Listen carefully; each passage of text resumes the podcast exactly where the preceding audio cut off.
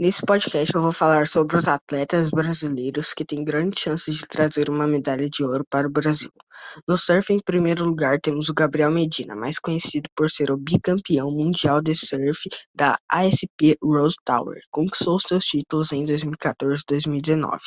Em segundo, temos o Ítalo Ferreira, que foi o campeão mundial do World Surf League em 2019.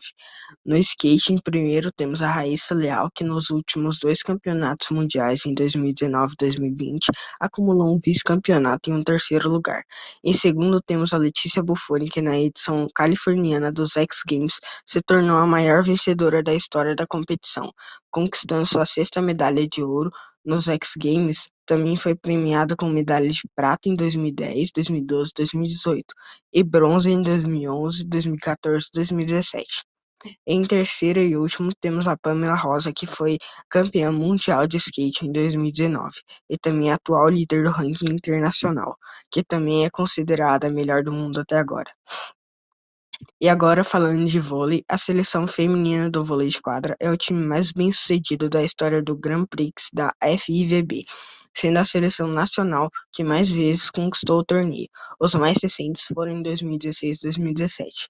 E na seleção masculina do vôlei de quadra, desde que o técnico Renan assumiu como treinador da equipe em 2017, o time se manteve na liderança do ranking mundial de vôlei e conquistou títulos importantes como Copa dos Campeões em 2017, Sul-Americana em 2017 e 2019, Pré-Olímpico em 2019, Copa do Mundo em 2019 e Liga das Nações 2021. No futebol masculino, o Brasil é um dos favoritos porque na Olimpíada passada, em 2016, conquistaram a medalha de ouro, em uma vitória em cima da Alemanha, que também naquela época era uma das favoritas por ter ganho a Copa do Mundo de 2014.